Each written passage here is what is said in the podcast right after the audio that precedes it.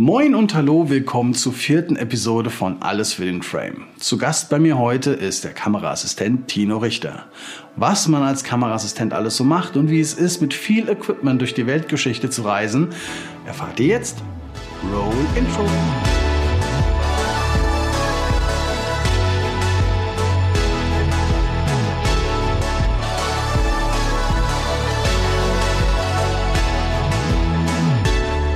Gast heute ist Tino Richter. Stell dich doch mal ganz kurz vor, wer du bist und äh, was du so machst.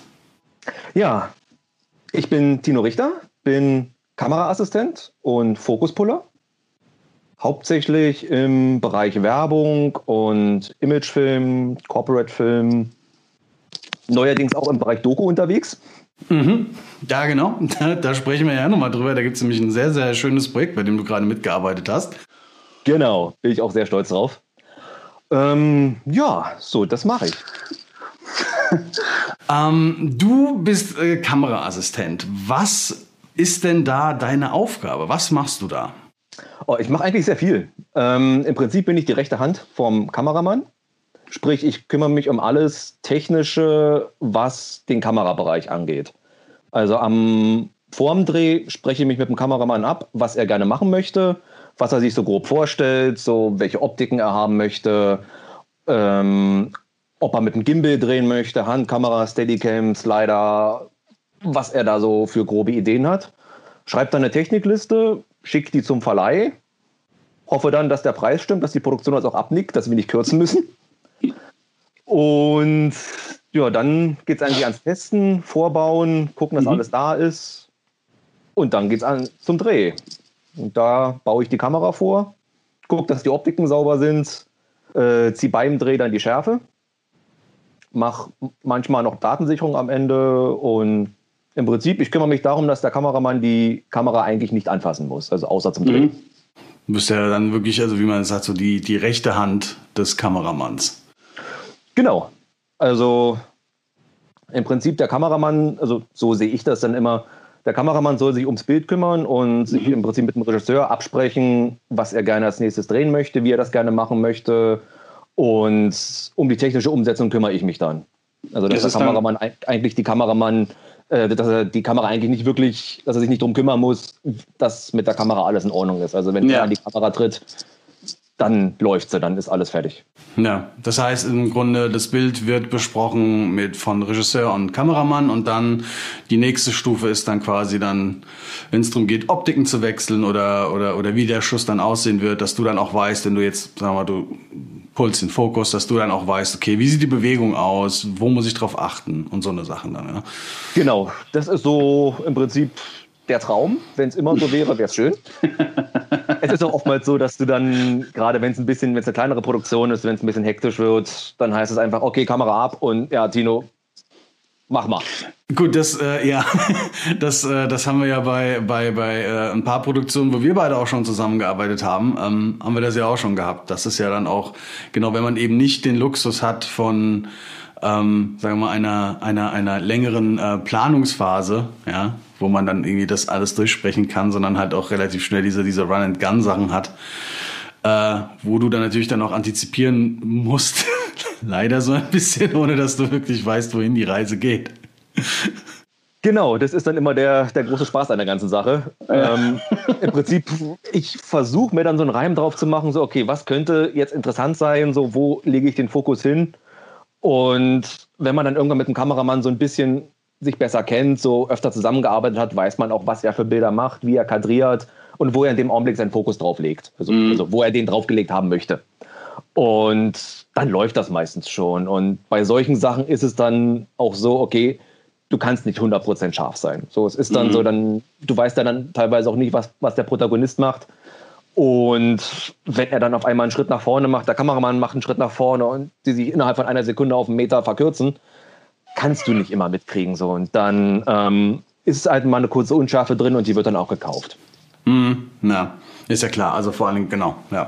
Ja, und dann gehört es halt zum Look dazu, man lebt damit oder man macht es halt nochmal. Also wenn, wenn man weiß, okay, nächstes Mal machen wir den, die gleiche Bewegung wieder, dann weiß ich, was passiert und kann es dann mitnehmen. Mm. Genau, das ist, das ist quasi das, was, äh, was, was du als Kamera oder wofür du als Kameraassistent zuständig bist. Ähm, wie bist du denn überhaupt dazu gekommen? Was hat dich dazu bewegt, Kameraassistent zu werden? Ja, das hat eigentlich ein bisschen gedauert, bis ich so wirklich, ich nenne es mal in Anführungszeichen, meine Berufung gefunden habe. Mhm. Ähm, ich habe damals in der, in der Schule, in der siebten Klasse, als ich auf die Realschule gekommen bin, gab es so eine, so eine Video-AG. Und als ich auf die, auf die Schule gekommen bin, ist das andere Team gerade abgegangen. Also im Prinzip gab es mhm. gerade keinen, der sich darum gekümmert hat. Und die haben halt dann neue Leute gesucht und mit einem Kumpel zusammen haben wir gesagt, so, ja, warum eigentlich nicht, lass doch mal versuchen. Und dann haben wir die ersten Probeaufnahmen gemacht mit so einer alten, großen SVHS-Schulterkamera. Das war meine erste Kamera, die ich in der Hand hatte. So ein, so ein großes Schulterding. Und oh Gott, ja. Super Laufzeiten gehabt. Vier Stunden locker, sechs Stunden mit, mit, mit Longplay. Mhm. Das, das hast du heute nie wieder. Ach stimmt, ja, das gab ja früher noch diese, diese, diese, diese Longplay-Option. Genau, war zwar, ich meine, diese Qualität war es eh, aber dann ja noch schlimmer. Ja, ja, genau. Damit haben wir dann immer gedreht und haben dann so die ersten Probeaufnahmen gemacht und dann hat sich so rauskristallisiert, okay, Kameraarbeit liegt mir mehr, ihm liegt mhm. mehr das vor der Kamera sein und dann haben wir halt äh, ja, so gedreht, was so auf der Schule so passiert. Hoffest oder andere mhm. Veranstaltungen mhm. und dann haben wir dann mit zwei Videorekordern haben wir dann geschnitten, so wirklich so von A nach ja. B kopiert. Äh, das heißt vorher auch dann Schnittprotokoll, weil wenn du einmal mhm. was kopiert hast, dann na, da was dazwischen einsetzen ist natürlich nicht. Ja, klar. Ähm, dann waren wir irgendwann ganz stolz, als wir einen Textgenerator hatten, dass wir dann unseren eigenen Abspann machen konnten. das, okay. das war super. Und Genau, so fing das dann an. Dann haben wir irgendwann haben wir uns einen kleinen Computer angeschafft, haben dann mit einer, mit einer kleinen Canon, mit so einem kleinen Henkelmann, mit auf, auf Mini-DV haben wir dann angefangen zu drehen. Mhm. Und dann ging es eigentlich äh, weiter, dann auch die ersten Filme für den, für den Unterricht gemacht. Ich war halt auf einer Kunst- und Musikschule. Also ich mhm. kann weder singen noch kann ich zeichnen. es, es, es, ja, ich, ich, konnte früher Klavier spielen, deswegen war das so die Entscheidung, okay, geh da mal dahin. Ähm, ist der erste Film, das weiß ich noch, war für, für, für den Kunstunterricht. Da war dann äh, Thema das Selbstporträt. Ein mhm. halbes Jahr lang ging das. Und dann erst mit so, mit so kleinen Übungen, so Nasezeichnen, Augezeichnen, Mundzeichnen, schon gemerkt, das wird nichts. Also vor Note 4 mit, mit Hängen und Würgen.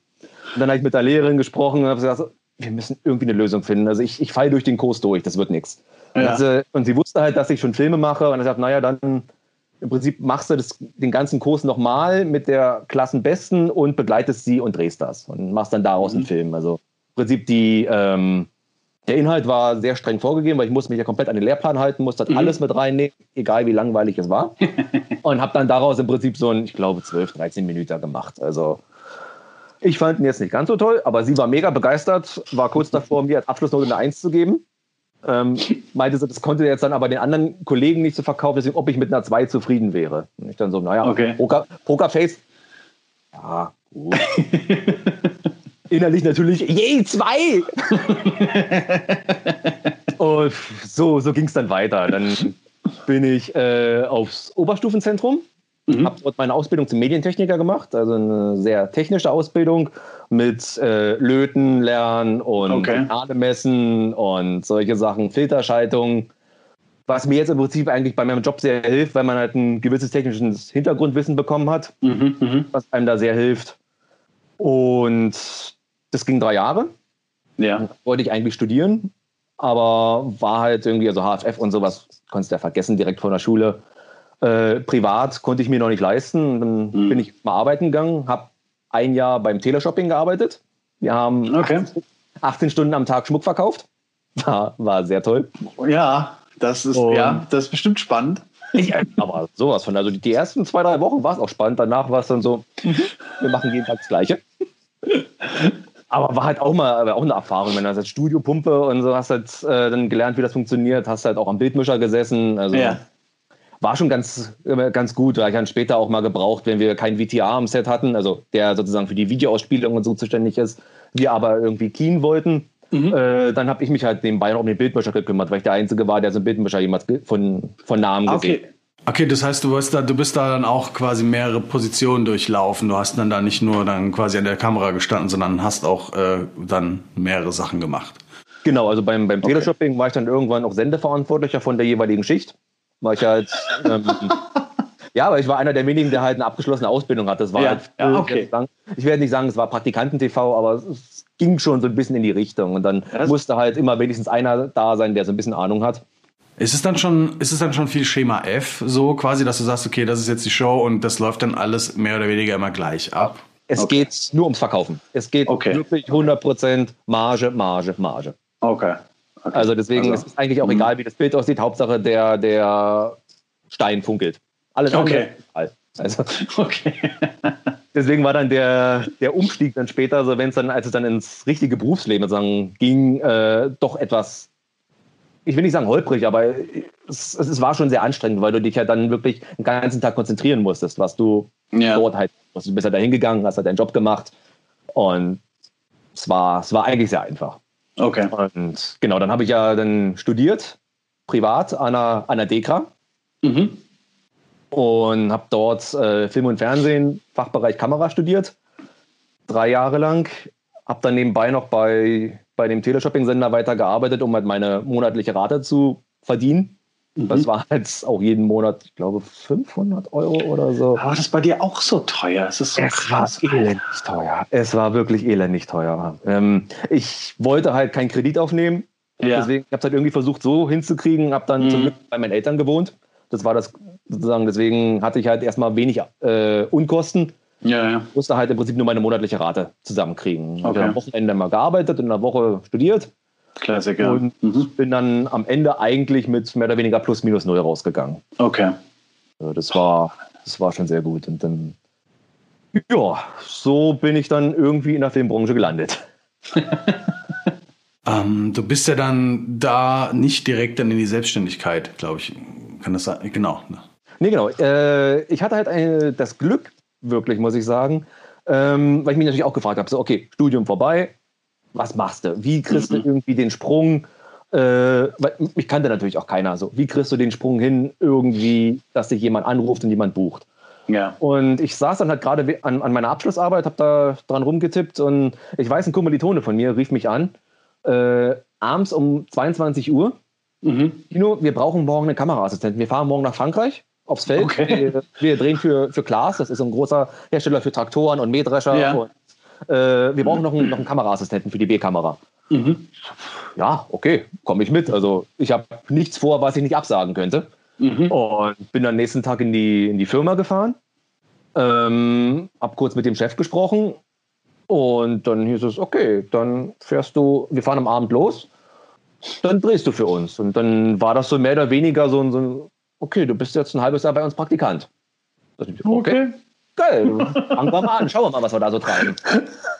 Und es war halt super. Es war halt im Prinzip eine, eine, kleine Filmproduktion. Also es waren zwei Firmen. Die eine hat so Produktion und Postproduktion gemacht, also wirklich ja. vom Konzept über dann Schnitt, Grading, VFX. Ähm, haben halt viele große Kunden, haben dann VW gehabt, haben Glas gehabt, haben ja äh, wirklich also sehr, sehr viel gearbeitet und sehr gute mhm. Projekte gehabt. Und wir waren dann halt die Filmproduktion. Das heißt, wir haben dann sozusagen den Drehpart übernommen ja. und haben halt sozusagen eine, eine, super Kooperation gehabt, weil wir eigentlich alles anbieten konnten, vom Konzept bis, bis zum fertigen Film. Hatten ja. eigene Technik, hatten okay. eigenen Transporter, eigenen Kran, alles.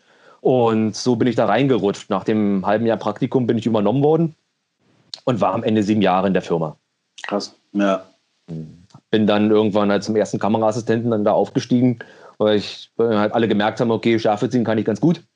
Deswegen habe ich das dann irgendwann gemacht. habe mich dann halt auch sehr um die ganze Technik gekümmert, um die Wartung ja. und äh, halt auch, haben auch eigene Sachen gebaut, eigene Setups, weil wir halt dann sehr viel für Glas gemacht haben. Wir eigentlich den ganzen Sommer waren wir immer irgendwo auf dem Feld, irgendwo in Europa. Ja. Äh, man hat immer bei, bei Sonnenschein draußen, das heißt, wir waren am, im Herbst braun gebrannt ohne Ende. Und, aber war, war super, hat riesen Spaß gemacht. Da war halt eigene Rigs gebaut und mhm. auch dann viel, viel durch die Welt geflogen, also auch gerade für VW. Mhm. Ich überlege, sind wir ich glaube, dreimal pro Jahr, also einmal, also dreimal in einem Jahr nach China geflogen. Okay. Wir waren äh, in Indien, wir haben für die Expo in Kasachstan gedreht. Ähm, wir waren in den USA, wir waren auf den Seychellen. Also ich überlege, es war, es war echt eine schöne Zeit. Es hat riesig viel Spaß gemacht. Und ja, ich habe es ich hab's sehr genossen. Es war, mhm. war schön.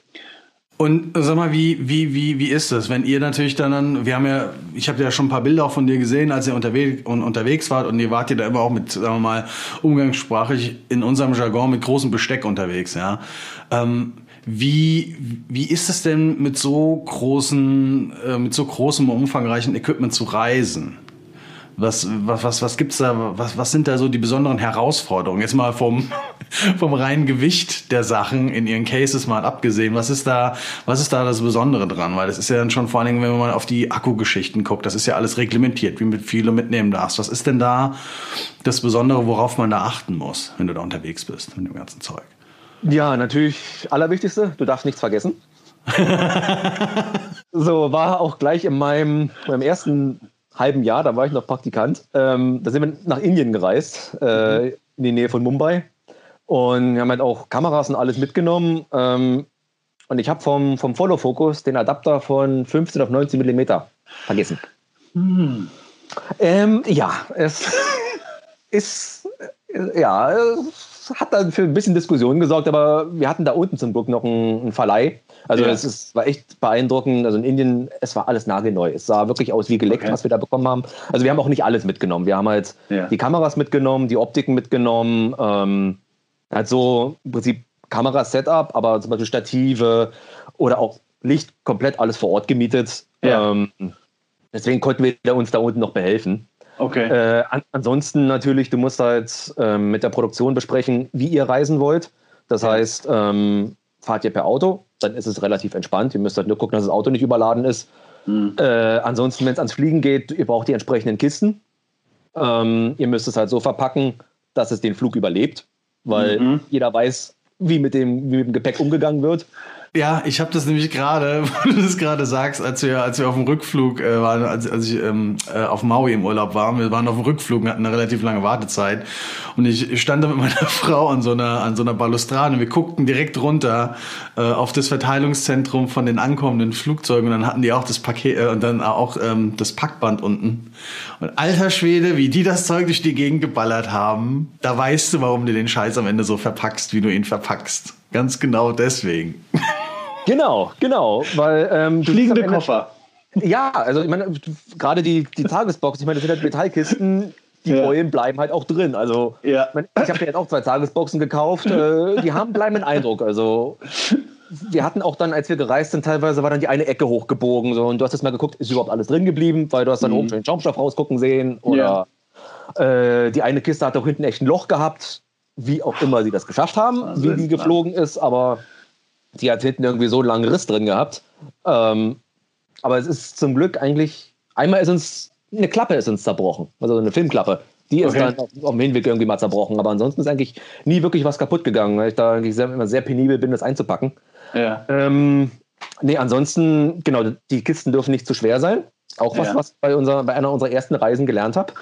Ähm, ist halt zum einen, die, die Produktion entscheidet, wie schwer die Kisten sein dürfen, weil es ist halt, ich glaube, 20 bis 22 Kilo, je nach Airline ist so Standard. Ja. Ähm, alles drüber ähm, ist dann halt je nach Airline wird es halt unterschiedlich teuer. Also entweder gibt es einen Standardsatz, dann kannst du halt bis 31 oder 32 Kilo, ist glaube ich das absolute Maximum, dann darfst du so voll packen. Äh, oder es ist günstiger, ein extra Gepäckstück dazu zu nehmen. Deswegen mhm. dann die Produktion nehmen wir lieber viele leichte Gepäckstücke mit oder nehmen wir wenige und schwere mit? Ja. So, das kommt halt, muss die Produktion entscheiden. Und äh, oh, kannst du mal Handy leise machen, wenn wir ich habe eben, schon, hab eben schon gehabt, ey. ja, ja, es ist super. Also, es ist wie am Set. Eigentlich gibt es jetzt, glaube ich, eine, eine, einen Kasten Bier. Nee, warte, das ist, das ist viel besser. Ich hatte, ich habe, ich habe äh, Anfang des Jahres hatte, hatte ich eine Produktion gemacht, da hatten die ähm, da war das noch schlimmer. Da hatten die, ähm, haben die einen Skype-Call aufgezeichnet mit, mit einem Screen Recorder. Und die hatten nichts ausgeschaltet. Keine Notifications. Es ging die ganze Zeit oben rechts in der Ecke, ging konstant die ganze irgendwelche eingehenden E-Mails rein und äh, Warntöne und hast nicht gesehen. Und die haben in diesem 90 Minuten Interview haben die es nicht gecheckt dass das an ist die ganze Zeit. Das war, das war lustig, ja. Ist auch schön, wenn Kunden am Set sind, im Studio und dann ständig mal bling, bling, ja. bling, bling. Und du kannst den Kunden ja nicht sagen, mach da mal deinen Rechner leise. Und du hoffst halt, vielleicht merken sie es irgendwann selber nochmal, wenn der Regieassistent dann irgendwann ein bisschen lauter wird, wir machen es nochmal. War schön, aber, ja. Aber mach mal die Notifications auf dem Laptop aus. Dankeschön. genau. Ja, geil. Oh Mann. Ja, nee, aber an, ansonsten, genau, fliegen. Ähm, mhm. Genau, du packst dann halt die Kisten. Ähm, genau, und dann alles empfindlich nimmst halt ins Handgepäck. Das heißt so mhm. Rechner, Festplatten, Optiken, Kamera. Mhm. Dann halt alles, alles schön zerlegen. Ähm, versuchen, das Handgepäck nicht allzu schwer zu machen, weil die 8 mhm. Kilo, die du als Handgepäck haben darfst, vergiss es, schaffst du nicht. Meistens ist ja, es allein schon, das, kleine Bailey-Case wiegt schon vier. Mhm. So, dann machst du noch, noch, noch den Kamerabody rein. Ja. Der ist dann meist so groß, dann hast du noch so viel Luft im Koffer und dann bist du eigentlich schon bei 8 Kilo. Deswegen, ja, du versuchst ein bisschen mit, der, mit den Leuten vom Check-in zu dealen, irgendwie so ein bisschen kommt ein bisschen drauf an. Also meistens ist dann der Produzent, der dann immer mit denen so ein bisschen reden muss und so. Ja, ja. Wenn, wenn, die dann schon sehen, okay, ihr seid, keine Ahnung, acht, neun Leute, die da fliegen, dann sind sie meistens schon ganz entspannt. Okay. So, dann, das, das geht dann eigentlich schon. Du musst halt darauf achten, natürlich äh, mit den Akkus. Das wird ja jetzt von Jahr mhm. zu Jahr immer schlimmer. Ach, gibt's, gibt's, da, gibt's da wieder neue? Weil, also, äh, ich bin momentan noch bei den 100 Wattstunden oder gibt's da schon wieder was Neues? Nee, genau, aber äh, offiziell müssen die Akkus entladen sein. Also das ist jetzt eigentlich die, die neue Ansage seit, glaube ich, letzten Jahr. Also die Ey, sonst war das doch immer, die müssen geladen sein. Nee, also jetzt müssen sie, glaube ich, entladen sein. Ah ja, das ist Wo sich aber auch, also ich meine, die, die Leute, die checken das eh nicht. Also wir hatten auch, ich wollte gerade sagen, ja. Äh, eine, eine unserer ersten Jobs, da haben wir das auch nicht so auf dem Schirm gehabt. Ähm, da sind wir nach, nach China geflogen und auf der Reise nach China war alles gut. Und dann ja. hatten wir in China einen Inlandsflug und da haben sie es kontrolliert und da haben sie uns dann die, die Akkus abgenommen. Wir hatten halt 200 Wattstunden Akkus mit. Das, das haben sie gesagt, so, ist okay. gar nicht, geht nicht, geht nicht. Ähm, wir hatten uns dann halt vor Ort welche gemietet. So, wir waren halt in der tiefsten Provinz irgendwie und wir hatten halt zum Glück ein bisschen Zeit noch zwischendrin. Und äh, dann kam so per, per Bus und noch einen anderen Bus und noch ein Bus, dann stand sie mal vorne neben dem Fahrer und irgendwann kamen die Akkus bei uns im Hotel an. Das, das hat, glaube ich, drei Tage gedauert, bis die Akkus bei uns waren, aber es hat alles funktioniert. äh, und dann hat unser, unsere Local-Produktion vor Ort hat dann die Akkus umgelabelt. Wirklich ja. mega echt. Also haben das alte Akku abgekratzt, haben irgendein anderes Akku da, das Ding war nur halb so groß, haben sie drauf geklebt. Hat funktioniert. Wir hatten dann andere Akkus bei, die waren halb so groß, hatten aber irgendwie 120 Wattstunden. Und das, das haben die halt vom Check-in dann nicht gemerkt. So, weil die, die gucken nur drauf, 98 Wattstunden, gut, nimm mit. So, deswegen, ja, es ist immer so ein bisschen, man soll darauf achten, also ja. was man so mitnimmt. Und weil ich meine, die werden auch irgendwann echt schwer. So ein, selbst ein, so ein kleiner Akku wiegt halt ein halbes Kilo wenn, ja, oder ja. 700 Gramm und wenn du davon halt 10 Stück dabei hast, ist läppert dich schon. Ja, das geht dann schnell. Das ist immer, das haben wir ja bei uns immer dann äh, gerne so diese, diese Todesakkukiste am Set. Ja, wer, wer, wer, wer darf das schleppen? Entweder Sandsäcke oder die Akkukiste. genau. Oh Gott. Der Kaffee. Aber zu den, zu den, zu den Akkus habe ich auch noch eine lustige, na, wobei lustig. Oh Gott, hast du, du lebst noch. Ich versuche es.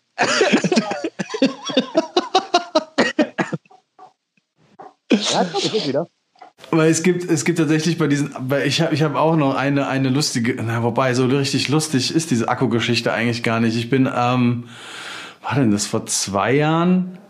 Genau, vor zwei Jahren bin ich nach Miami geflogen mit meiner Frau in Urlaub und ähm, wollte meine Drohne mitnehmen. Und ich kam auf die wunderbare Idee, ähm, von, der, von der Spark die Akkus auf diese Ladeschale zu packen, damit damit auch die Kontakte nicht frei liegen. Ja? Und dann, um, um wirklich sicher zu gehen, nochmal mit Gaffer die nochmal festzukleben, dass sie nicht von dieser Schale runterrutschen können. Ähm, wir kamen dann in Amsterdam an und ich, ich hatte das alles im Handgepäck und musste das dann nochmal durch ein, weil wir mussten da leider, weil unser Flug davor alles riesen Hickhack und mussten wir da übernachten. Da mussten wir nochmal einen Inlandsflug nach, äh, mussten wir, nee, mussten wir dann von, äh, von Amsterdam dann nach Paris und dann erst nach Miami. So. Also wir steigen, wir sind dann quasi nochmal bei der Security in, in Amsterdam und ich schiebe meinen Rucksack mit den ganzen Akkus durch Security und in dem Moment, wo das Ding gescannt wird, sehe ich schon, dass der Typ hinter mir wird schon unsere Schlange abgeschlossen. Also schon die Leute werden weggeschickt. Oh Gott. Und ich so, was ist, was ist da los? Und dann, okay, und dann werde ich vorne abgetastet und dann habe ich schon gesehen, dass zwischen dem Typen am Scanner, zwischen der Frau am Scanner und dem Typen, der mich abgetastet hat, reger Augenkontakt irgendwie geherrscht hat.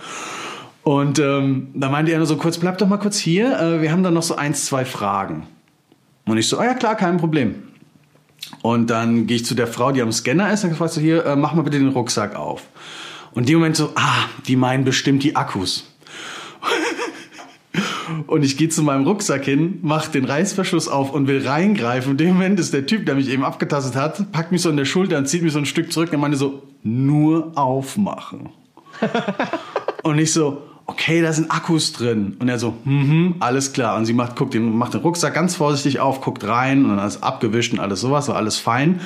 Was sie mir danach gesagt hat, was ich nicht wusste, ist, dass wohl diese, ähm, dass es wohl Klebebandarten gibt, äh, bei dem wohl diese, diese, diese Scanner, die sehen da sehr seltsam drauf aus, auf diesen Scanbildern. Und das sah wohl alles zusammen mit den ganzen Kabeln aus wie ein Sprengsatz. Weil das sind halt diese Platten, wo halt drei Akkus nebeneinander hinkommen. Und das sah halt alles so furchtbar für die aus, dass sie gedacht haben, das wäre ein Sprengsatz. Und das hatte ich, ja, das, das hatte ich auch mal beim, beim, beim Sperrgepäck. Also der, äh, sozusagen, wenn du halt mit den großen Kisten, mit dem musst du ja dann zum, zum Sperrgepäck ja. und dann wird das als auch noch direkt normal gescannt. Und da hatten wir auch, äh, wir hatten einen Mac Mini dabei gehabt, irgendwie so zum, zum, zum Wandeln, damit der im Hotelzimmer einfach steht und tuckert. Mhm. Und darunter äh, die Filter. Und, die, und, und, Filter ist ja Glas, ist ja massiv. Und ja. darauf stand der ja. Mac Mini. Und die meinten, ah, da waren sie noch ein bisschen entspannter. Das war so 2011 oder 2012, wo sie uns dann ja. halt auch noch zum, zum, Monitor gelassen haben, wo man das sich angucken konnte. Ich meine so, gucken Sie sich das mal an. So, was, was haben Sie ihm da? Das sah halt auch wirklich aus wie eine Bombe oben mit der Elektronik oh drauf. Oh Gott.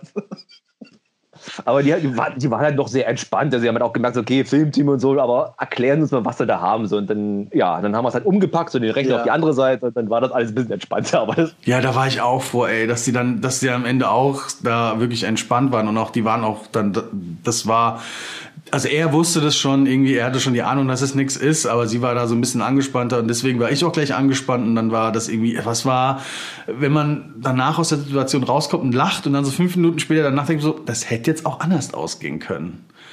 Also oh, ja wenn da jetzt, wenn die jetzt nicht so ein gutes Gefühl haben und dann sitzt du da halt schnell mal und dann hast du vielleicht auch noch schnell eine Befragung am Hals und dann musst du das alles erklären. Aber ich meine, gut, in dem Fall äh, sieht man es schnell, was es halt ist. Ne? Dass es halt einfach Akkus sind, die halt, die ich halt einfach dumm gepackt habe.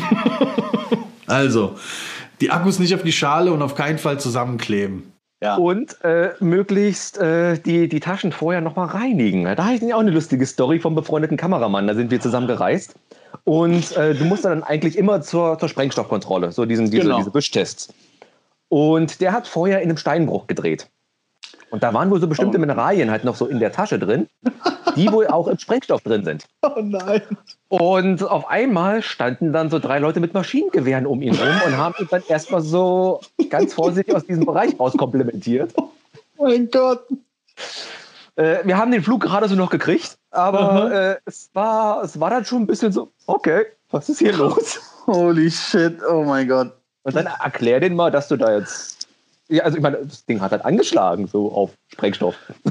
Ja, und ich glaube, dann ist dann, dann ist auch so ein bisschen so diese, diese gelöste äh, Stimmung einfach so ein bisschen vorbei, ne? Weil dann wird es ja einfach mal, das dann zu erklären, ist dann schwer. So. Oh mein Gott. Auf der ja, anderen Seite, mit dem, mit dem einen Security-Typen war ich irgendwann per Du. Da waren wir so oft geflogen und wir haben uns halt immer wieder gesehen. Dann, das war dann so irgendwann kurz vor Weihnachten. Nee, nicht, nicht Security, Zoll. Genau, du musst dann immer auch mit, mit dem Kanä noch mal zum Zoll am Flughafen. Stimmt, genau, genau. Ja. Genau. Und äh, da hatten wir so, ach, verreist du schon wieder? Wo reist du dann heute hin? Und ich so, naja, Schweiz, Zürich. Und es war kurz vor Weihnachten so. Und dann habe ich dem echt auf dem, auf dem Rückweg dann, weil er uns halt auch immer so ein bisschen beschleunigt behandelt hat, so, hier komm mal vor, weil dann kommen ja immer die ganzen asiatischen Reisegruppen mit, mit ihren ganzen Kassenzetteln, die dann immer die Mehrwertsteuer zurückhaben wollen. Oh ja. Und der ja. hat immer so ein bisschen vorbeigelotst, weil er wusste so, die müssen ihren Flieger kriegen. Und dann haben wir ihm am Ende echt irgendwie zwei, drei Tafeln Schweizer Schokolade mitgebracht und der hat sich tierisch gefreut. Und so was so geben und nehmen dann irgendwie. Es war dann echt. Ja, geil. Und ähm, was ist eigentlich, weil ich habe ich hab das bisher noch nie gehabt. Also ich habe ich hab das schon öfter gehört, aber ich selbst musste das noch nie machen. Was ist dieses Kanä? Wofür ist es gut und was ist es eigentlich? Ja, dieses Kanä ist im Prinzip eine äh, Bescheinigung, dass du, also es gibt dieses Kanä-ATA-Abkommen. Da sind mhm. verschiedene Länder drin, leider nicht alle. Deswegen ja. gibt für bestimmte Länder ist, muss man dann halt, wenn man da einreisen möchte, noch diese lokalen Zollbestimmungen dann sozusagen befolgen, was ein bisschen komplizierter ist. Aber so viele Länder, USA ist da mit drin, ähm, Schweiz ist mit drin. So. Mhm. Äh, Im Prinzip, das ist ein, ist ein großes Dokument, was von der IHK ausgestellt wird. Da kommt alle Technik rein. Also wirklich mhm. mit Seriennummer, mit, mit Anzahl, mit äh, Gewicht, okay. mit, mit aktuellem Wert. Das wird zusammengerechnet, das wird dann von einer, von einer IHK abgestempelt und dann schließt man eine solche Versicherung dann ab, mhm. die man auch bezahlen muss. Äh, und damit versichert man, dass man die Technik, die man mitnimmt, auch wieder zurückbringt. Weil ansonsten ah. musst du äh, Einfuhrabgaben bezahlen, die du dir okay. natürlich bei der Ausreise theoretisch wieder zurückholen kannst. Aber wer hat mal eben, keine Ahnung, 50, 60.000 Euro in der Hosentasche, um die dann mal beim Zoll zu hinterlegen? Und deswegen ah, okay. dieses Dokument äh, bescheinigt, dass du das wieder mit rausbringst. Ah, okay, das ist quasi, dass du kein, dass es kein Handel ist oder dass du es halt auch wieder mitnimmst. Genau, okay, alles klar. Genau, okay. genau. Das gibt, es wird unterschieden zwischen äh, Messe, also es gibt es einmal zu sagen, wenn mhm. du auf eine Messe fährst, oder für Berufsausrüstung. Und was okay. wir halt dann immer dabei haben, ist der Berufsausrüstung. Und das gibt es dann in fünffacher Ausführung. Das sind dann so verschiedene bunte Blätter. Das, deswegen, du fährst auch sehr oft zum Zoll. Du fährst einmal vor der Ausreise hier zum Zoll ja. Äh, da muss es dann eröffnet werden, da wird es dann abgestempelt und da wird es auch je nach Zoll genauer oder weniger genau kontrolliert. Mhm. Ähm, dann nochmal beim Flughafen abstempeln lassen, dass jetzt auch wirklich das Land verlässt. Dann vor Ort bei der Einreise. Okay. Wird, dann nehmen die sich eine Seite raus oder je nachdem, wie viele Seiten das dann sind. Äh, in der Hoffnung, dass der Zoll dann auch offen hat, weil manchmal kommst du zu Zeiten an, wo der Zoll gar nicht offen hat. Dann musst du nochmal dahin. dann bei der Ausreise wieder und bei der Einreise hier in Deutschland nochmal. Ja. Dann wird das, wird das Heftchen immer dünner und ganz am Ende muss es bei der IHK wieder abgeben. Und dann ist es im Prinzip die Ware wieder zurückgebracht und dann ist das Ding abgeschlossen. Das klingt ja super entspannt, kurze Wege. Und auf jeden Fall, auf jeden Fall. Aber so ist es, so ist es halt deutlich entspannter. Ich meine, ansonsten musst du. Es ist kein Geld involviert natürlich, was du dann irgendwie in Vorleistung Genau, beziehungsweise ja. du brauchst halt vor Ort keinen lokalen Zollagenten. Also ja. sonst gibt es ja noch das sogenannte Inf 3, das ist dann sozusagen für, den, für die deutsche Seite die Ein- und Ausfuhr. Die mhm. gibt es dann und dann brauchst du sozusagen für das jeweilige Land dann auch nochmal das entsprechende Pendant und brauchst halt im besten Fall oh jemand vor Ort, der schon die Zolldokumente ausgefüllt hat. Ja. So, und das dauert dann unterschiedlich lange. Also in China hatten wir immer einen, ähm, der hat das alles vorbereitet, ist dann immer mit uns zum Zoll gegangen, hat dann einen relativ dicken Umschlag dann beim Zoll abgegeben. Ich weiß nicht, was da alles drin war, aber innerhalb von 15 Minuten waren wir durch den Zoll durch. Okay. Und dann ging das. Also unsere Produktion hat immer sehr viel Zeit in China eingeplant mit dem Zoll, was sonst immer sein kann. Irgendwie es dauert ein paar Tage, aber mit dem war das halt innerhalb von fünf Minuten durch. Und dann hast du halt meistens immer so ein paar Off-Tage in China gehabt. Das war dann immer sehr schön. Der Umschlag war deswegen so dick, weil da die Schweizer Schokolade drin war, oder? Ich weiß es nicht. Oder Bündel Banknoten oder. Was? Nein, nein, nein, nein, nein. Wir gehen ja hier. Nein, das ist ja. Nein, wir wollen jetzt nicht. Nein, es war natürlich, ich meine, die chinesischen Dokumente sind alle ein bisschen dicker, deswegen es war halt, ja. war sehr ausführlich formuliert. Äh, wo wir ja auch beim, beim du, du bist ja, du bist ja einfach äh, auch, auch, auch viel unterwegs und vor allen Dingen auch ähm, in 2019 sehr viel für die Dokumentation über Manet. Die, genau. Wie, Erzähl doch mal kurz ein bisschen was über den Film und wie die Arbeit dabei war, weil da habe ich es ja auch, ich, ich einmal über dich und natürlich auch über den ähm, über den Kameramann, der das da vornehmlich gemacht hat, über André, den ich hier übrigens nochmal ganz herzlich einlade, in diesen Podcast zu kommen. Er wehrt sich noch ein bisschen, aber wir kriegen das bestimmt hin. Ähm, Wenn er jetzt sieht, wie gut ich das hier mache. ja, siehst du, und ganz genau. Und vor allen Dingen, genau, äh, genau, das ist ja, also André, ne, nochmal, du bist herzlich eingeladen. und ihr beide wart ja, ja, genau. Und ihr beide, und ihr beide wart ja, ihr wart, wart ja für diese Dokumentation letztes Jahr sehr viel unterwegs. Genau. Ähm, erzähl doch mal ganz kurz, äh, wo ihr da überall durch die Weltgeschichte getourt seid. Ja, im Prinzip, wir waren eigentlich an drei Orten. Wir waren mhm. einmal im, im Senegal, das ist da, wo, wo Sadio mal her. Nochmal. Wir waren an drei Orten. Wir waren. Entschuldigung. Äh, wir waren okay, im, Take drei. Sehr gut. Wir waren an drei Orten. Wir waren im, im Senegal. Äh, da ist Sadio Mané geboren und aufgewachsen. Äh, wir waren einmal in, in Dakar, in der Hauptstadt. Mhm. Und dann auch nochmal im, im Süden, in Bambali. Das ist wirklich so ein ganz, ganz kleines Dorf.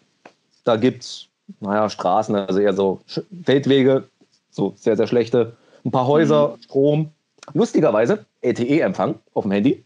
Wir hatten okay. ja lokale SIM-Karten, so, um sich halt so ein bisschen absprechen zu können. Ja. Du bist in der tiefsten Provinz und hast LTE-Empfang. Und wenn du aus Berlin rausfährst, hast du ja. im besten Fall noch ein bisschen Handyempfang. Also es hat mich sehr fasziniert, wie da unten. Living on the edge. Ja, ja genau. genau, da unten, also wenn du was hast, dann hast du Handyempfang. Geil. Ähm, genau, und da unten haben wir jetzt sehr viel gedreht, hat sehr viel über, ähm, so wie Sadio aufgewachsen ist, auch in seinem äh, Haus, wo er, wo er äh, aufgewachsen ist, ähm, auch viel, was er da unten gemacht hat. Er hat da unten eine Schule gebaut mhm. und baut ein Krankenhaus da unten, also engagiert sich da unten sehr viel. Und auch in Dakar, wo er äh, dann in einem, in einem, Fußballverein dann gespielt hat und wo er dann später auch entdeckt wurde. Und dann waren wir auch sehr viel in Liverpool, wo er halt aktuell spielt. Mhm. Und waren halt auch bei Spielen, waren im Stadion in, in Enfield. Wo ich immer noch Gänsehaut kriege, wenn ich daran denke, wenn dann die, die tausenden Leute anfangen, uh, You Never Walk Alone zu singen. Das, und, ist, das ist einfach Gänsehaut. Und vor allen Dingen das krasseste Halbfinale wahrscheinlich jemals. Also im Hinspiel hatte Liverpool bei Barca 3-0 verloren und musste vier Tore schießen. Und die haben das geschafft. Die haben es gedreht. Das ist so krass. Und wir waren im Stadion, wir waren in, in Sadios Privatlounge und waren im Aha. Stadion drin. Und es, es war unglaublich. Also es war oh, Gänsehaut. Also wir hatten wirklich alle Tränen in den Augen und konnten es eigentlich nicht glauben, dass das wirklich ja. funktioniert hat. Also wirklich der, äh, der Manager von Sadio meinte, ich weiß gar nicht, ob es in der Doku drin ist, aber zumindest hat er gesagt, also ehrlich, er glaubt nicht 100% dran, dass er das wirklich drehen kann. Also Sadio meint natürlich, also klar, wir, wir probieren alles, wir versuchen es, aber ähm, man hat eigentlich nicht wirklich dran geglaubt. Ich meine, es war halt ja. auch Barca. Versuch mal Barca vier Tore zu Ja, ja, ja. Und, aber die haben es am Ende gedreht und Stimmung war unglaublich. Das war. Ja, das kann ich mir vorstellen. Und dann am Ende haben sie auch noch den Pokal geholt. Genau. Und dann auch noch, ihr wart ja dann, ihr wart ja dann auch noch beim, äh, beim Champions League Finale dann auch noch zur Belohnung für das unfassbar geile Halbfinale. Nicht ganz. Also ähm, unser, und da haben wir uns ein bisschen gesplittet. Äh, unser, unser einer Producer war mit einem lokalen Kameramann in Spanien. Die haben ja dann in Madrid, mhm. glaube ich, gespielt. Genau. Da, da war das Endspiel.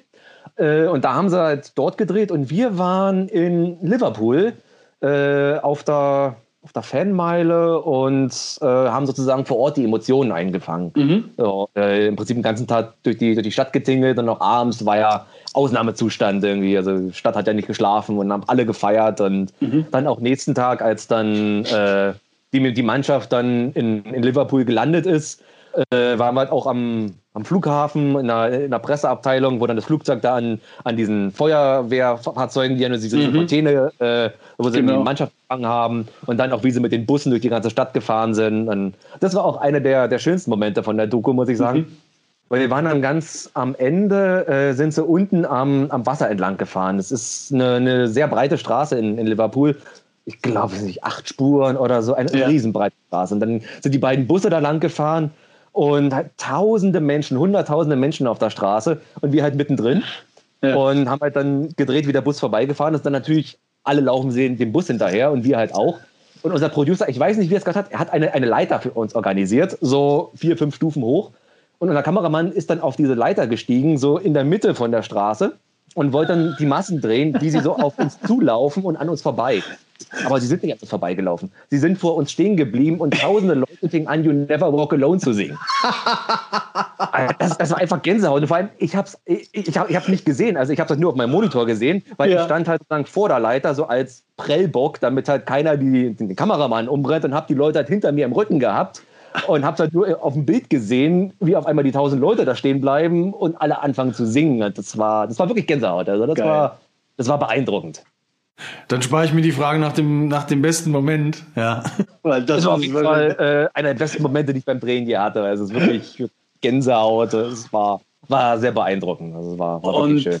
Und sag mal, wie ist denn das, wenn, das war ja jetzt ein Projekt, das ging ja über eine sehr lange Zeit. Ne? Das war ja, das war ja fast, das war ja dann ein Jahr lang habt ihr da dran gedreht, ne? Also quasi oder immer so in, in Etappen. Wir haben im Herbst 2018 angefangen. Ja. Äh, dann gab es eine, eine kleine Pause und dann ging es im Frühjahr, Frühling 2019 weiter. Und dann bis zum Sommer. Aha. Und dann, ja, ich weiß nicht, was du da. Wolltest du eine spezielle Frage stellen, oder? ja, ich wollte, genau, ich, ich wollte, genau, es, es ging eigentlich noch weiter. Es war ja quasi die Frage war, ähm, wenn du jetzt ein Projekt hast, an dem du so lange drehst oder an dem, an dem ihr so lange mitarbeitet, ähm, wie ist denn das dann am Ende, wenn man damit fertig ist? Weil das ist ja dann schon, sagen wir mal, eben, da ist man dann schon oft dran, dran äh, und arbeitet da dran noch viel und investiert, äh, investiert auch viel Zeit rein. Ähm, wie, wie ist denn das dann, wenn es vorbei ist? Na, man war schon traurig, als es dann hieß, okay, letzter Drehtag, ist es abgedreht, wir reisen ab, oh. wir reißen die Technik wieder auseinander. Es war auf jeden Fall schon sehr schade, vor allem, ähm, es war halt so, es war, es war so ein kleines Team, man, man wächst schon zusammen irgendwie, man, ja. man freut sich aufeinander wieder, man dreht wieder zusammen. Ähm, die, die Technik sozusagen fokussiert sich auch immer mehr. Wir hatten ja zu Anfang noch, noch einen Gimbal dabei, der ist zum Beispiel am Ende dann rausgeflogen. Weil mhm. sozusagen man, man weiß genau, was man braucht. Man muss sich eigentlich nicht wirklich mehr absprechen, ja. äh, weil im Prinzip ist es so eingespielt, ist, man wird auch immer schneller. Und ja, das ist natürlich ja. auf jeden Fall schade, also ähm, dass es dann irgendwann vorbei war. Und es war für mich auch ein bisschen schwierig, muss ich sagen, weil es, ich bin halt noch nicht so lange als Freelancer unterwegs, ist halt jetzt gerade mal zwei mhm. Jahre. Und ich hatte mich natürlich dann auch sehr auf äh, André so ein bisschen konzentriert, so, weil wir haben halt sehr viel zusammen gedreht in der Zeit. Und dann war es so, okay, André hat jetzt gerade nicht so sonderlich viel oder Jobs, wo er halt keinen Assistenten mitnehmen darf. Ähm, ja, was mache ich denn jetzt eigentlich? Und mhm. wie mache ich das denn? Und dann fängst du halt sozusagen an, dir jetzt erstmal Leute zu suchen, so die dich dann vielleicht mitnehmen. Ähm, ich werde nicht sagen, ich bin in ein kleines Loch gefallen, aber es war halt schon so ein bisschen holprig danach. Mhm. Und da dann irgendwie jetzt so, okay, du darfst echt nicht zu eingleisig fahren. Du musst dich wirklich breiter aufstellen. Du brauchst genügend Leute, ja. wo du weißt, okay, die, die nehmen dich mit, wenn sie können. Ähm, ist ja bei mir eh noch so. Ich bin halt noch nicht so lange frei, deswegen ich kenne auch noch nicht so viele. In den sieben Jahren, wo ich halt fest angestellt war, ich habe halt meinen Chef gehabt, der war halt der Kameramann, weil so zwei, drei andere Leute kennengelernt, unter anderem dich. Mhm. Aber ähm, so im Prinzip, ich habe halt so bei, bei fast null angefangen. Und dann ja. habe ich halt Glück gehabt, André kennenzulernen und dann äh, war es so, okay, André hat gerade nichts und mir fehlt halt jetzt auch gerade einiges. Weil ihr beide habt euch da auch über ein, über ein Projekt, über eins meiner Projekte kennengelernt. War das, war das, äh, das war Trailer? War das Trailer? War das, das war Trailer. Trailer. Lustigerweise, ja. ähm, ich hatte vergessen, dass André dabei war.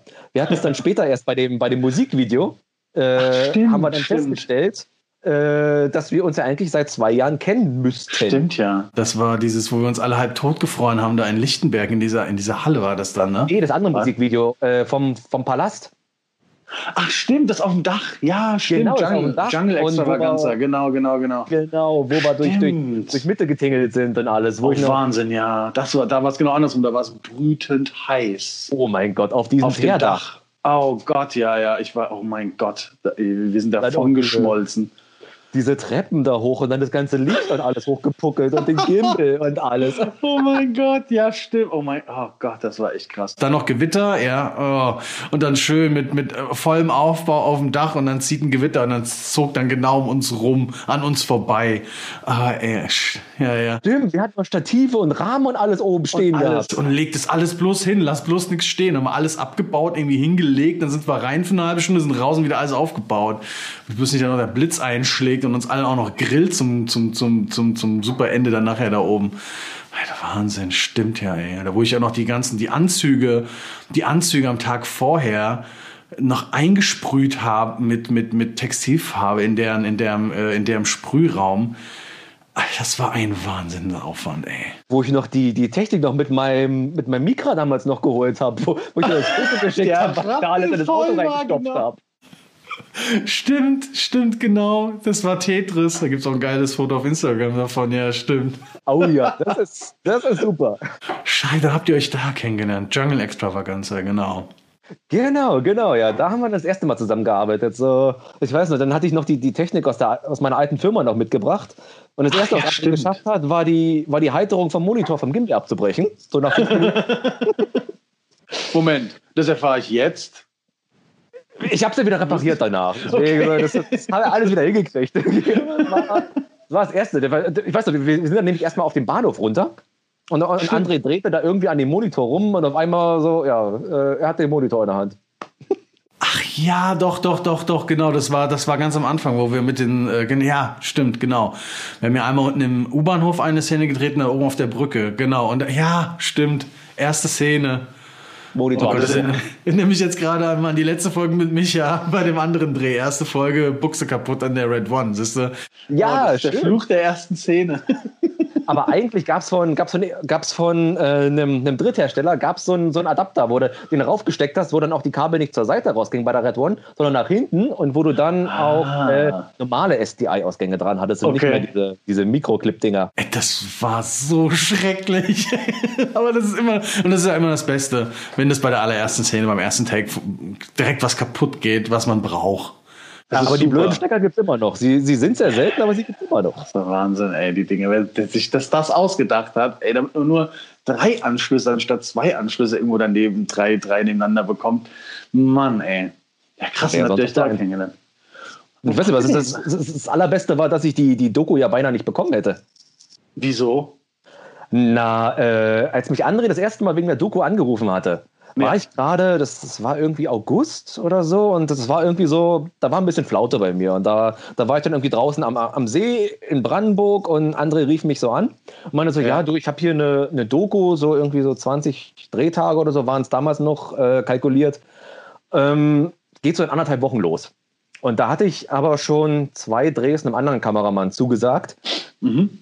Äh, waren nicht viele Drehtage und war auch nicht übermäßig gut bezahlt, aber zugesagt ist zugesagt. Und mhm. äh, das war auch einer, der hatte mich dann relativ früh dann auch auf Jobs mitgenommen, als ich als Freelancer war. Deswegen, also dem konnte ich nicht absagen und ja. musste dann André halt leider absagen. Und hab mich halt natürlich tierisch in den Arsch gebissen, ja, weil mit 20 Drehtage absagen macht man ja mal eben nicht. Und ja, ich weiß nicht, als ich aufgelegt habe, habe ich einmal laut äh, Scheiße über den, Schräge, äh, über den See geschrien. Und so, das war, war, so ein bisschen wie so, wie so einem schlechten Film, wenn also die, die Vögel aufgestiegen sind. Irgendwo so die, die, die Glocken läuten und die Vögel steigen so auf.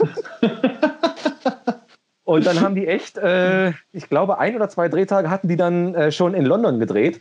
Ja. Mit, mit Sadio, mit einem äh, englischen Kameraassistenten. Und dann kam sie halt wieder und dann rief mich André irgendwie zwei, drei Wochen später nochmal an. Dann meinte er so, zweite Chance, bist du dabei oder bist du nicht dabei? So, letz, letzte Chance. Ne? Und dann hat er gesagt, ja, ich bin dabei. Also dann, dann, war ich dabei. Also das, ja, war ich auch sehr, sehr, sehr dankbar für, weil das im Prinzip dadurch habe ich André halt richtig gut kennengelernt. Auf dem ja. anderen, auf dem Musikvideo so, das, das war auch noch ein bisschen holprig. So. Wir, wir waren da noch nicht so ganz auf einer Wellenlänge, aber danach sind wir halt direkt zwei Wochen in Senegal geflogen ja. Und da haben wir uns auf jeden Fall gut kennengelernt. Du, das ist, das ist, das ist ja wirklich, äh, ich meine, das ist ja auch eine Beziehung und das ist, je öfter und je länger man da zusammenarbeitet, deswegen ist es ja auch, ich versuche ja auch, äh, da wo es geht, halt äh, Leute irgendwie mit auf die Jobs zu nehmen oder zu buchen, die ich jetzt auch schon länger kenne, weil man halt auch einfach weiß, dass ab einer gewissen Zeit kann man sehr viele Sachen auch nonverbal einfach regeln. Da funktioniert schon ein Blick oder ein Kopfnicken oder sonst irgendwas und man weiß, was der andere will. Ne? Und das macht so viel einfacher, als wenn man sich jedes Mal bei jedem Job wieder mit jemand anderem kennenlernen muss. Ja? Also quasi so, der erste Job ist so diese, das erste Date sozusagen. Und, und, und dann ist es ja, ist es im Grunde wie, wie, wie in einer Beziehung. Ja? Man lernt sich kennen und irgendwann ist es, fun funktioniert vieles nonverbal. Und das ist ja vor allen Dingen, ähm, glaube ich, bei der Doku, bei ihr ist es ja quasi dann auch super äh, wichtig, dass dann auch mal Abläufe funktionieren, ohne dass man die ganze Zeit eine Stunde lang miteinander reden muss. Ja. Auf jeden Fall, auf jeden Fall. Es ist halt auch, äh, wir, wir, waren auch sehr wenig Leute, also wir waren, glaube ich, fünf Mann. Wir waren ja. äh, Producer, Regisseur, Tonmann, André und ich, genau. Mhm. Ähm, und im Prinzip deswegen, wir, wir beide mussten uns halt auch sehr gut arrangieren, weil wir haben halt beide sozusagen Kamera und Licht gemacht. Und du kannst ja nicht jedes Mal irgendwie so, okay, die Lampe dahin, das dahin und die, die ja. Kamera möchte ich gerne so gebaut haben. Ähm, ich wusste halt irgendwann auch genau, wie er die Kamera haben will. Deswegen, ja. er musste mir einfach nichts mehr sagen. Er hat gesagt, die Optik und alles andere habe ich gemacht. So, dann wusste ich, okay, mhm. die Handgriffe müssen dahin, den Monitor möchte er dahin haben, den möchte er so mit dem Filter und mhm. ähm, es war im Prinzip, wir mussten eigentlich nicht mehr reden. Es war auch irgendwann, wenn es dann ja. hieß, okay, wir drehen Doku, äh, Technikliste, war einfach nur, haben wir irgendwas Spezielles? Irgendwas, ja was wir sonst Kommt noch was hatten. dazu, ne? Oder genau, so. das irgendwas, so. wo, woran muss ich speziell denken, weil ansonsten. Mhm. André wusste, dass äh, ich die, die Listen sehr genau schreibe. Auch der, der Verleih wusste äh, am Ende schon sehr genau, was ich möchte. Es war dann, mhm. äh, teilweise echt so, wir haben nur noch angerufen, ja, same, same like äh, letztes Mal. und dann lag das auch da. Ja. Und äh, ja, du lernst dich halt kennen, weißt halt genau, wie der andere das möchte. Ähm, weiß halt auch den anderen irgendwann zu nehmen, auch wenn er mal einen schlechten Tag hat, nimmst du das halt dir nicht zu Herzen, sondern weißt halt, okay, ist halt gerade mal ein schlechter Tag irgendwie und mhm. trotzdem gehen wir abends ein Bier trinken. So. Ja. Und sag mal, wie ist es, wenn du jetzt mal äh, zurückblickst? Ja, ich, was würdest du jungen Leuten empfehlen, wenn du auf deine Anfänge zurückguckst? Was wären deine Empfehlungen oder vielleicht auch Tipps? Oder was sollten sie auf keinen Fall machen für, für junge Leute, die sagen, ich wär, würde gerne Kameraassistent werden? Was ist da für dich, was sind da so für dich die, äh, so ein paar Punkte, wo du sagst, so, das wäre wichtig, darauf solltet ihr achten? Oder das wären so die Grundvoraussetzungen? Denk noch mal gut drüber nach und mach was anderes. nicht meine Jobs weg. nee, ähm. Wer hat Cutter und Producer, aber lass die Finger weg von meinem Job. Äh, lern was Richtiges irgendwie. Ja. Ja, genau. Nee. Das ist wie meine Oma immer sagt, genau, mach doch was Richtiges. Was meinst du, was ist, was ist denn was Richtiges? Maurer. okay. Ja. Es, ist, es, es gibt noch dieses, dieses eine Musikvideo jetzt irgendwie von so, äh, ich glaube, zwei Theaterschauspielern. Ähm, weiß nicht, ob ich dir das auch mal ge geschickt hatte, wo, wo sie dann auch besungen haben, ja, also meine Mutter wollte eigentlich, dass ich Bäcker werde. super. nee, ähm, ja, was, was, was, was würde ich den Leuten empfehlen? Ähm, die sollten auf jeden Fall sehr stressresistent sein, mhm. weil du mhm. bist im Prinzip mit dem Kameramann zusammen immer im, im Zentrum von Geschehen. Da, wo die Kamera ist, ist nun mal immer Bambule. Ja. Ähm, du musst sehr gut multitaskingfähig sein. Du musst halt immer alles im Auge behalten. Mhm. Gerade also die Jobs, die ich mache, ich habe halt selten sozusagen einen zweiten Kameraassistent oder einen Helfer oder so. Das heißt, du musst halt auch immer gucken, ist die Technik alles da, steht irgendwo noch was rum, hat irgendjemand wieder mal was liegen lassen, der Regisseur mhm. sein Monitor wieder irgendwo abgelegt. Ähm, du musst im Prinzip immer Augen auch am Hinterkopf haben. Du musst im Prinzip auch deine Ohren immer überall haben, weil selbst wenn du mal kurz nicht neben der Kamera stehst, du solltest immer schon bei den Gesprächen vom Regisseur und Kameramann mit dazuhören, dass du schon grob weißt, was passiert, bevor der Kameramann es dir sagt. Ja. So, ähm, das hat mir auf jeden Fall sehr gut geholfen. Mhm. Ähm, du solltest sehr schnell durch Sehen lernen können. Also es war in, erst, in meiner ersten Zeit, als ich dann fest angestellt war, äh, habe ich halt erstmal so gemerkt, okay, Studium war zwar gut, aber ja. Arbeit ist halt noch komplett was anderes. Ja. Ähm, und ich musste halt sehr viel, sehr schnell lernen und zwar halt durch Zugucken. So, Im Prinzip, du hilfst halt so gut du kannst und ansonsten musst du halt die Abläufe dir so schnell wie möglich aneignen, ähm, damit du sie halt das nächste Mal selber machen kannst. Ja. Ähm, ansonsten glaube ich, also wenn man wirklich sagt, ein Kameraassistent sein, äh, also ein Kameraassistent und Kameramann sind halt wirklich zwei komplett verschiedene Sachen. Als mhm. Kameraassistent bist du halt ein Techniker. Ja. Ist wirklich, du bist nicht kreativ. Also du kannst jetzt mal überlegen, wie du die Kamera zusammenbaust, aber das ist keine Kreativität, mhm. ähm, sondern du bist ja wirklich ein reiner Techniker. Du guckst halt auch darauf, dass das Bild in Ordnung ist, technisch in ja. Ordnung ist. Deswegen ähm, du solltest halt einen technischen Hintergrund haben, ein technisches Grundverständnis, wie bestimmte technische Sachen zusammen funktionieren. Auch so ein bisschen Ahnung haben, was Strom angeht. So zum Beispiel solltest du halt wissen, wenn 98 Wattstunden auf dem Akku hinten drauf steht, was heißt das eigentlich? Mhm. So, was, was, was, sagt mir diese Angabe? So, ja. kann, kann ich jetzt eine Kamera den ganzen Tag betreiben oder geht sie nach einer halben Stunde aus? So, das, mhm. das, so solche Sachen im Prinzip. Ähm, ja, also auf jeden Fall, also wir technisch so ein bisschen so einen technischen Hintergrund haben. Okay. Das ist, glaube ich, nicht, Aber nicht verkehrt. Gerne auch was anderes machen. nee, und ansonsten, ich glaube, wenn man halt irgendwie versucht, einen Einstieg zu finden, ähm, ich glaube, Verleih ist natürlich immer so eine gute Adresse, weil mhm. man da halt erstmal kennenlernt. Äh, sozusagen Zeit halt hat, irgendwie so alles ein bisschen zusammenzubauen, irgendwie mal zu gucken, wie Sachen funktionieren. Ansonsten, ich glaube, Spielfilm, Serie, so da, weil da ist, also ich werde nicht sagen, da ist mehr Zeit, weil Spielfilm und Serie ist auch sehr straffes Programm. Mhm. Aber da ist man länger zusammen, um halt trotzdem mal die Zeit zu haben, sich bestimmte Sachen anzugucken. Also ja. das, was, was ich halt mache, ähm, ist halt meistens halt wenige Tage und da hast du halt keine Zeit, irgendjemanden auszubilden oder anzulernen. Ja. Ich würde gerne ich, ich kenne ein paar sehr gute Leute, die sehr ambitioniert sind, die ich gerne halt so ein bisschen ich, sagen, protegieren würde, denen ich halt mhm. gerne bestimmte Sachen zeigen würde. Aber ich habe einfach nicht die Möglichkeit. Zum einen, weil die Produktion nicht das Geld hat die sozusagen, die sollen ja auch bezahlt werden, die sollen ja nicht einfach kostenlos ja. mit, mit dazukommen, weil ich meine, die müssen auch ihre Wohnung bezahlen, so deswegen sie sollen halt auch bezahlt genau. werden. Äh, aber ich habe halt einfach nicht die Möglichkeit und auch nicht die Zeit, weil ja. wenn ich denen das erkläre, die Zeit hat, so in der Zeit kann ich selber machen. So, ja, deswegen es tut ja. mir sehr leid, dann ich kann es einfach nicht, ich kann sie nicht mitnehmen. Deswegen Spielfilmserie, das ist dann, glaube ich, eher so das, wo, wo man dann so lernt, so ein bisschen das, das mitzumachen. Da dann als Video-Operator so im Prinzip den Monitor erstmal das, so das Erste, was man dann machen kann. Mhm. Wo man auf jeden Fall dann einen Eindruck kriegt und auch sieht, so, okay, ist die Kameraarbeit was für mich? Ja. Ja, dann, äh, ja, wie sieht's denn, wie sieht's denn bei dir aus? Ich habe das jetzt bisher in allen anderen Episoden auch schon mal so ein bisschen angesprochen oder versucht auch schon mal so ein bisschen so reinzuhören. Corona. Du hast unglaublich viel zu tun gerade wahrscheinlich. Oh Gott, ja, also was ich so mache, das ist unglaublich. Däumchen links rum und wenn ich wenn es ganz wild treibe, Däumchen rechts rum. Äh, nee, also im Prinzip, ich habe gar nichts. Also ja. das ist äh, bei mir ist ja das große Problem, also ja, dass es bei mir schon deutlich länger geht. Ich habe jetzt mir am letzten Drehtag letztes Jahr noch am Set das Sprunggelenk gebrochen. Das heißt, ich sitze eigentlich seit Mitte Dezember schon rum. Ja. Und deswegen geht mir auch, also ich werde nicht sagen, mir geht das Geld aus, aber es wird halt langsam interessant. Deswegen von mir aus könnte es gerne langsam wieder losgehen.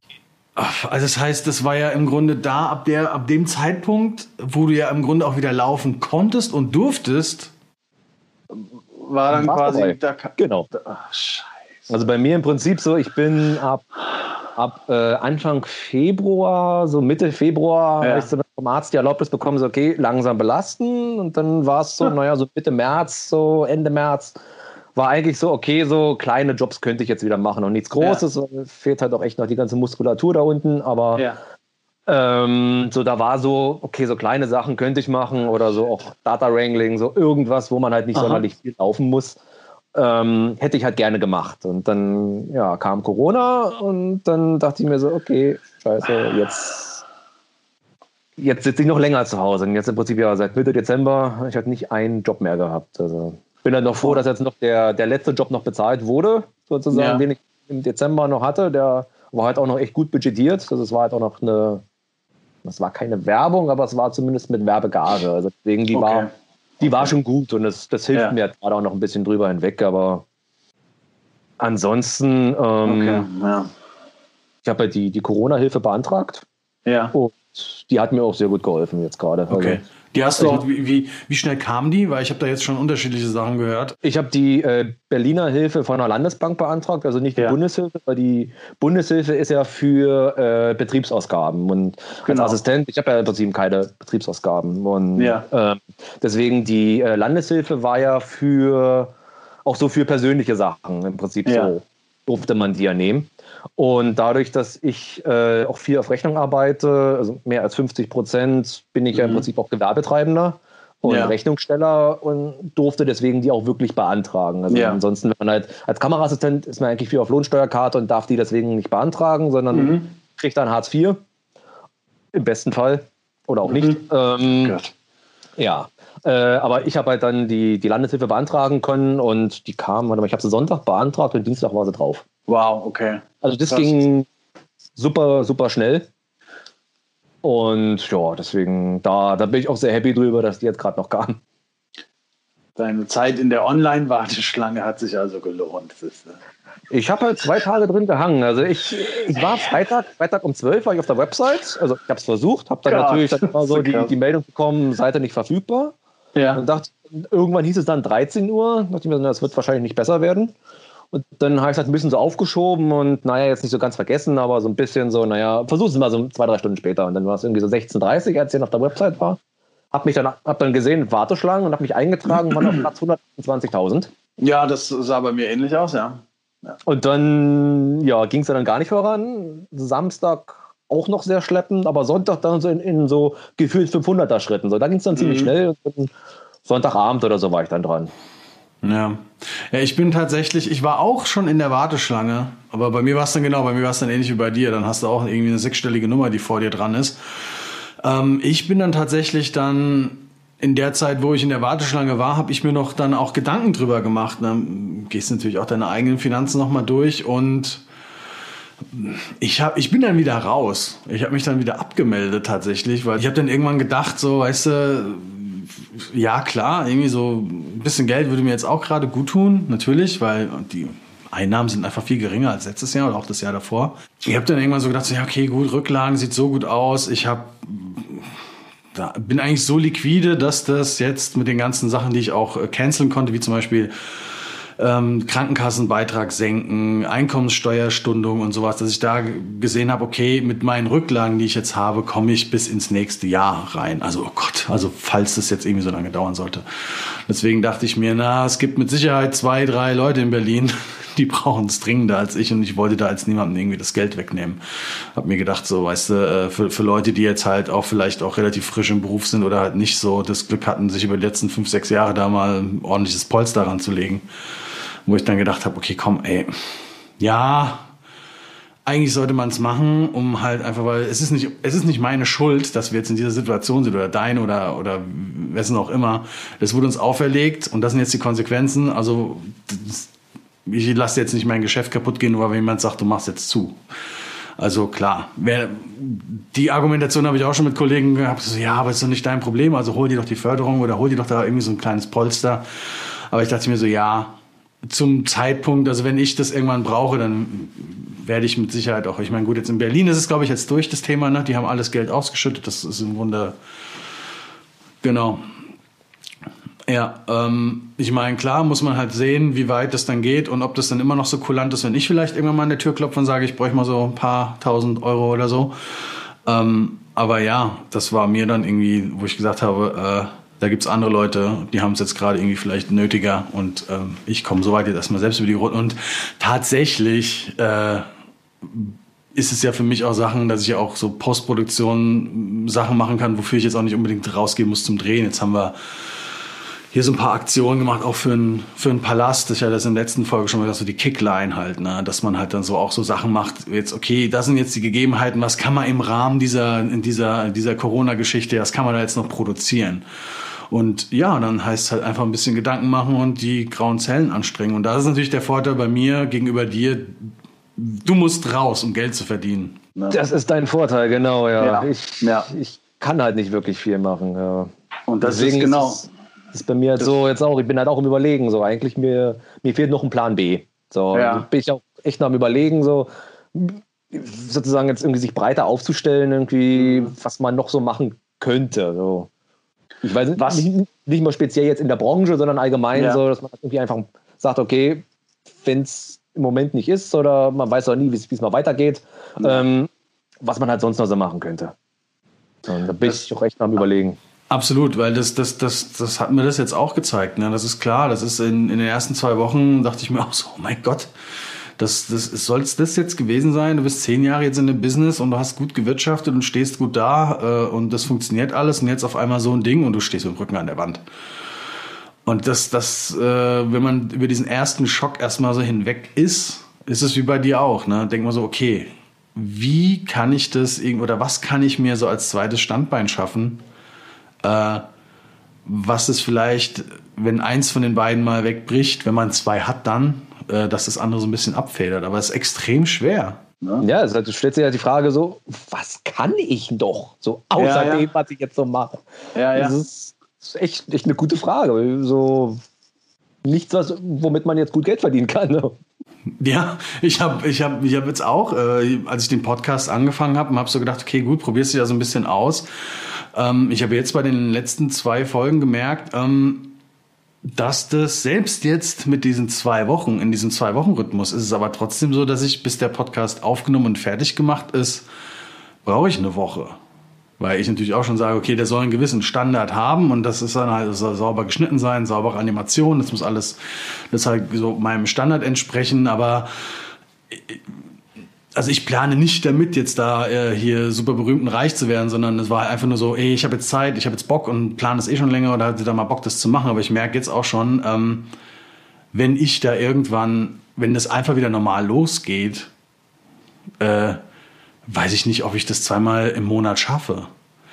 weil es doch viel Zeit in Anspruch nimmt, vor allen Dingen so ein Stundenformat. Ne? Dann guckst du irgendwie, musst du überlegen, macht man es vielleicht doch kürzer, aber eigentlich nicht, weil ich finde, so ein Gespräch braucht ja auch einfach ein bisschen Zeit, um sich zu entwickeln. Vor allen Dingen, jetzt habe ich die ersten Anfragen auch von Leuten, die ich nicht kenne.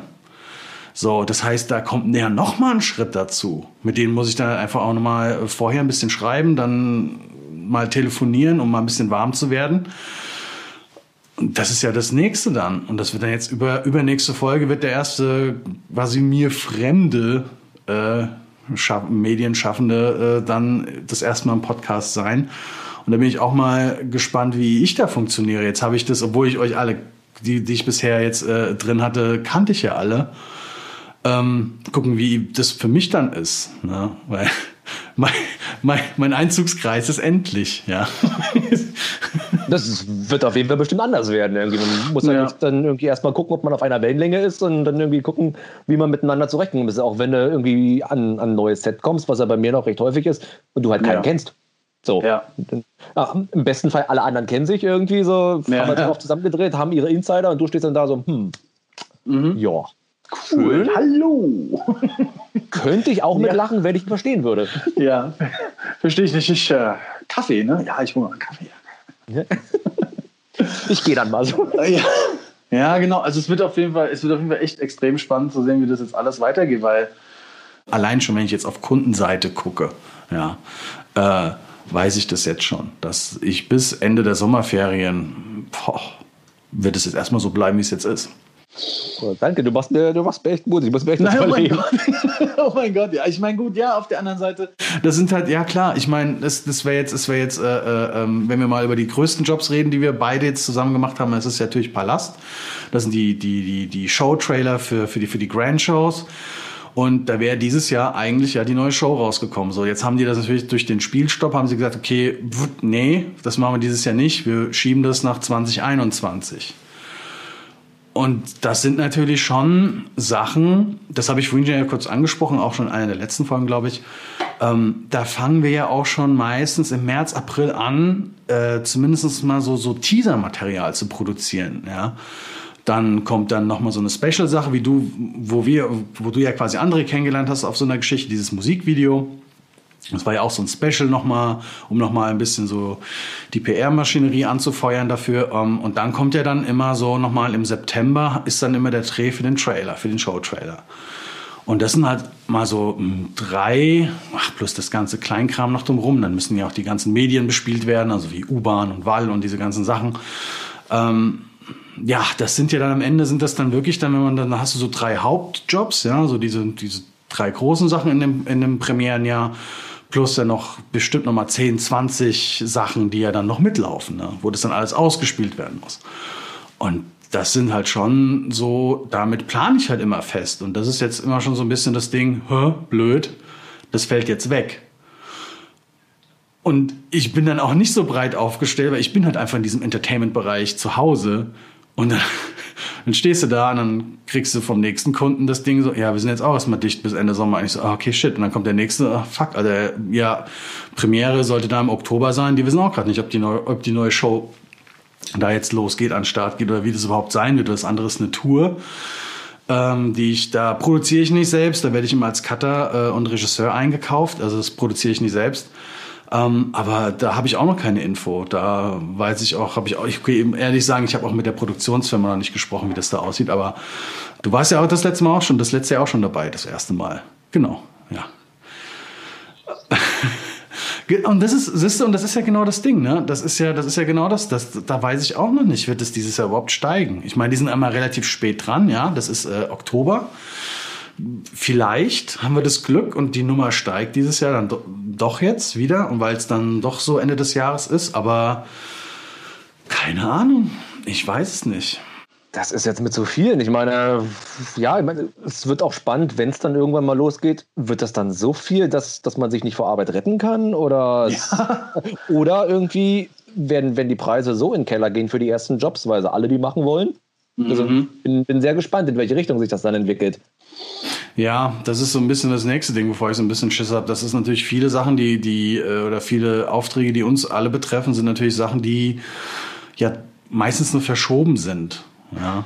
Und dann wird's losgehen. Das Handling wird dann kommen. So in den ersten, im ersten, ich glaube, die ersten zwei Wochen, bis da alles wieder auf, äh, auf 100 Prozent läuft, wird spannend werden zu sehen, wie wir das dann alle gehandelt bekommen, dass wir die Sachen alle abarbeiten können und ähm, weil ich habe jetzt auch noch mal ein anderer Kunde von mir, es ist natürlich ganz speziell, der hat natürlich viele Sachen jetzt oder da staut sich relativ viel an, ja. Und ich dann schon weiß, da das wird spannend zu sehen sein, wie wir das auf einmal abgehandelt bekommen, ne? wenn die alle wieder online gehen und dann geht es alles wieder los. Ne? Ja.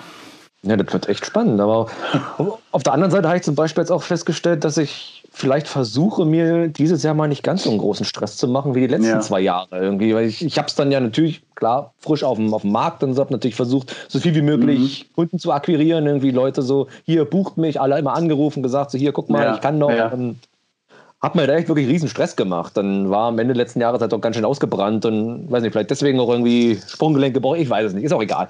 Auf jeden Fall, aber jetzt sozusagen, wo man halt ein bisschen Zeit hat, irgendwie so, ja man kann es halt vielleicht auch mal versuchen, ein Jahr ein bisschen ruhiger anzugehen. Man ja. lief dann dadurch halt auch letztes Jahr ziemlich gut. Ähm, habe ja jetzt auch schon ein paar Monate von meinem komplett Ersparten gelebt. Ja. Deswegen, ähm, vielleicht kann man das halt auch einfach sozusagen für sein, fürs, für sich selber irgendwie mal so, okay, vielleicht findet man einen Mittelweg davon. Irgendwie, wo man ja. sagt, okay, man übertreibt es halt nicht ganz so irgendwie mit dem Stress. Und wenn man halt mal zwei Wochen zu Hause sitzt, irgendwie, dann sitzt man da zwei Wochen zu Hause, fährt dann im Sommer raus an den See oder macht sich einen bunten oder irgendwie. Mhm trifft sich dann, wenn man irgendwann mal wieder darf, auch mit Freunden. Das glaube ich auch mal wieder ganz schön. Oh mein Gott, das wäre so schön, ja. Dafür mal wir dreimal wieder zusammen Bierchen trinken, ey. Das wäre oh, fantastisch. Das ist schon eine Weile her, wenn ich mir das überlege. Oh Mann, das ist verdammt. Ach, das ist so krass einfach. Ey, wie einem das so fehlen kann, das ist Wahnsinn, ey. Oh ja, oh ja. Aber ich finde, ich finde, das ist, ich finde, das war ein, ein, oder, oder ist, finde ich, als, als Abschluss oder als Schlusssatz, finde ich das voll gut von dir gesagt, dass man äh, das jetzt auch als Chance nutzen kann, ähm, auch mal ein bisschen ruhiger zu werden. Und, äh, Genau, ich, ich habe es halt auch versucht, weil André, der Kameramann, das hat auch oft gesagt, so als ich ihn angerufen habe, sag mal, hast du noch was? Wie sieht es bei dir aus? Irgendwie, ähm, äh, und er meinte, nö, ist nicht, aber dann schauen wir halt mal. Das kommt schon ja. was. Und er geht die ganze Sache halt sehr, sehr entspannt an. Und ich muss sagen, ja. er hat recht. Ja. Es, es, es, wird alles wieder, es wird alles wieder losgehen. Die Frage ist halt nur wann und die Sache ist aber, wir werden dann wieder Jobs haben. Und, ähm, es wird ein bisschen holprig werden, aber ja, es, man wird aber wir werden losziehen und Geld verdienen. Ganz genau. Ja. Das denke ich mir auch. Okay. Jo. Du Tino. Benny.